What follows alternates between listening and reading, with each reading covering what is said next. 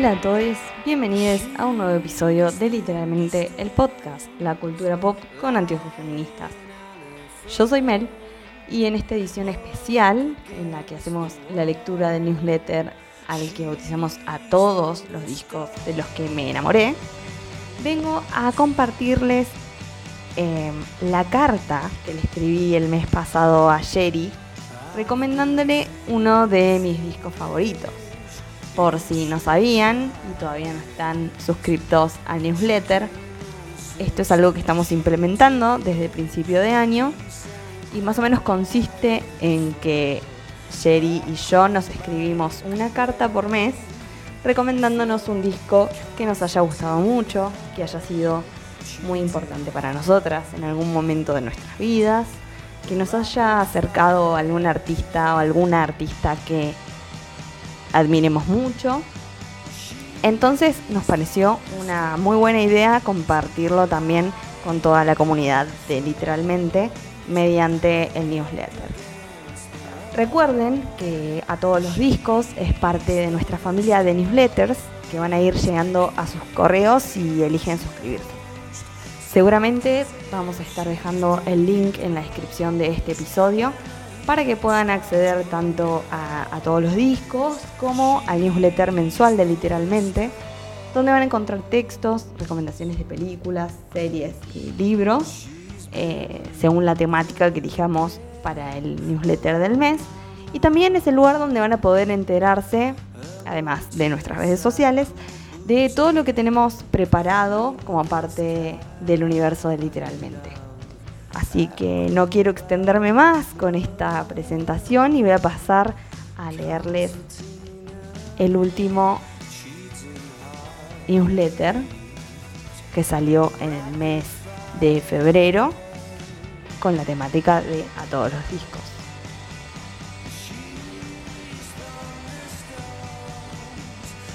Querida Yerita, qué contenta me pone reclamar un nuevo espacio para seguir compartiendo las cosas que nos gustan. Empecé a leer tu correo con la certeza de que me iba a encontrar con una reseña impecable del trabajo de Amaya, que solo puede salir del corazón de alguien que la quiere y admira tanto. Hoy me toca responder y voy a apelar a un cliché para arrancar con mis recomendaciones. Como estamos en el mes del amor, te voy a hablar de la banda del amor de mi vida. Primero voy a contarte cómo arrancó esta historia de amor. En el año 2012 se organizaron en Londres los Juegos Olímpicos. Todos esperábamos ansiosos la apertura, sabiendo que los británicos iban a brindar una presentación colmada de iconos de la música y la cultura pop. Yo tenía 17 años y estaba en mi pico de Beatlemanía. Desde los 14 venía escuchando de forma casi exclusiva y obsesivamente a los Beatles. Por eso ese día iba a ser uno de los más importantes de mi año. El acto inaugural iba a terminar con Paul McCartney en el escenario. En la casa de mi abuela Mary y mi abuelo Peter, la música siempre tuvo una presencia constante e importantísima. Por eso me acuerdo tan nítidamente de la disposición de todos para sentarnos a ver la presentación. Mi abuela hasta nos hizo pochoclos. Todos disfrutamos del evento y cada uno tuvo su momento favorito. El momento que yo no me puedo sacar de la cabeza, el que me quedó grabado y fue el chispazo inicial de un amor que me acompaña tortuosamente hasta el día de hoy, fue cuando aparecen en el centro del estadio Wembley los Arctic Monkeys tocando su versión de Come Together de los Beatles. Fue amor a primera vista. Desde entonces me volqué de lleno a la discografía de esta nueva banda que iba a pasar a ser la banda sonora de mis 20 Descubrí que había canciones que ya conocía sin saber que eran de ellos, pero que había escuchado muchas veces en MTV y Match Music entre 2005 y 2007. Aprendí cada tema y analicé cada letra leí todo lo que encontré en internet sobre los miembros de la banda. Alex Turner, el cantante, era vecino de Jamie Cook, el guitarrista, desde la infancia, y conoció a Matt Helders, el baterista, en la escuela primaria. La banda inició con Andy Nicholson en el bajo, pero después del éxito del primer disco, Andy tomó la decisión de dejar la banda y se sumó Nico Mali como su reemplazo. Eran de Sheffield, en el norte de Inglaterra, y tenían fama de chicos malos, por pelear con miembros de otras bandas en distintos festivales. A mí solo me importaba Alex, su voz y su enorme talento con las palabras. Estaba enamoradísima.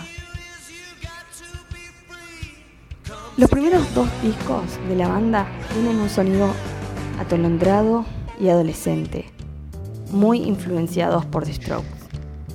El tercer álbum, Humbug, que para mí objetivamente es el mejor, es el primero en el cual la banda se arriesga a experimentar más con su sonido y con la influencia de Josh Homme, líder de Queens of the Stone Age, logran un trabajo mucho más pesado y oscuro que contrasta por completo con el disco del cual te voy a hablar en detalle en esta carta.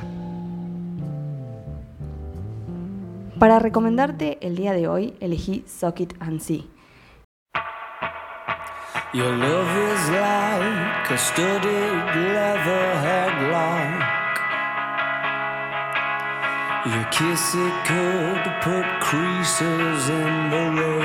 El cuarto disco de estudio de la banda, no solo porque es mi favorito, sino también porque creo que puede ser el disco de los monos, por el cual podés empezar si nunca los escuchaste. Hasta ahora, Socket and See tiene el sonido más pop que podemos encontrar en toda la discografía de Arctic Monkeys.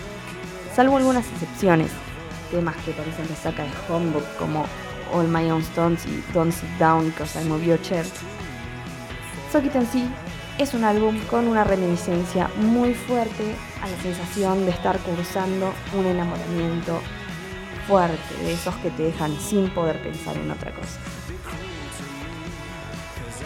Nuestro camino inicia con She's Thunderstorms, tema que especulamos está dedicado, como el resto del disco, a quien fue novia de Alex Turner entre 2007 y 2011, la modelo, presentadora e it girl británica Alexa Chung. En este tema, Alex describe a su pareja con la intensidad de muchas tormentas. Nos habla de un amor que le cambió la vida, agitándolo todo y dejándolo sin poder pensar en otra cosa.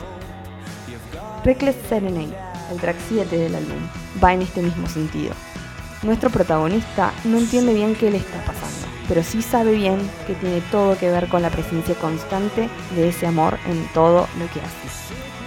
Para cerrar una triada de canciones de amor, el tema que le da nombre al disco, and See, Alex dice, Be cruel to me, cause I'm a fool for you. O en criollo, matame si no te sirvo. Pero como no todo es color de rosas, este disco también nos va guiando hacia el desamor. En That's Where You're Wrong vemos como toda esa intensidad que manejan las tres canciones antes mencionadas empieza a apagarse. Pile Driver Waltz es una canción que Alex recicla del soundtrack que escribió para la película Submarine. Pile Driver está llena de analogías y siento que te puede gustar mucho. En esta canción, Alex usa las luces de los semáforos para referenciar los estadios por los cuales su relación está pasando. ¿Te suena Dead by a Thousand Cuts?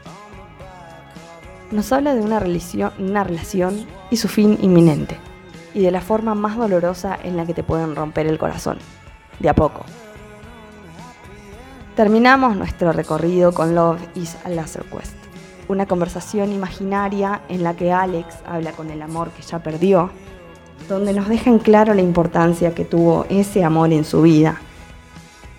Y nos dice que aunque lo intente, va a ser muy difícil pretender que fue solo una más. Para mí, es una de las canciones de desamor más lindas que existen. No quiero extender mucho más tu lectura. Por último, voy a recomendarte escuchar Socket and See mientras viajas es un gran compañero de ruta. Espero con ansias tu próxima carta y las recomendaciones que me esperan. Te quiere, Mel. Y bueno, ese fue el newsletter de A todos los discos de los que me enamoré en su primera eh, edición desde mi punto de vista. Espero que les haya gustado, espero que escuchen Socket en sí y que nos manden a arroba literalmente el blog en Instagram, en Twitter o en todas nuestras redes que supongo que ya deben estar siguiendo qué les pareció, que nos comenten qué les pareció el disco, qué les está pareciendo el newsletter, eh, si ya se suscribieron a todos los discos, si no lo hicieron, lo tienen que hacer. Jerry dijo que no es obligatorio, pero yo les digo que es obligatorio porque van a encontrarse con un montón de música. Eh, la verdad es que no es porque sean nuestras recomendaciones, pero se van a encontrar con muy buena música y estamos muy contentas de poder compartir esto con todos ustedes. Terminamos por hoy. Espero que les haya gustado. Un besote. Chau, chau.